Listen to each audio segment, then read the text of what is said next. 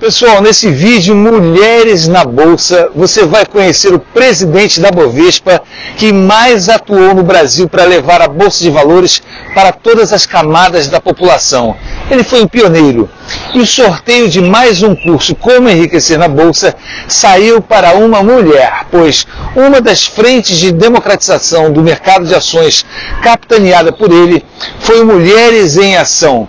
E vejam também uma entrevista com o vencedor do prêmio dos 500 reais, o Vitor Rodrigues, de 15 anos, que começou a investir com apenas 13 anos, fazendo o curso Como Enriquecer na Bolsa comigo há dois anos atrás.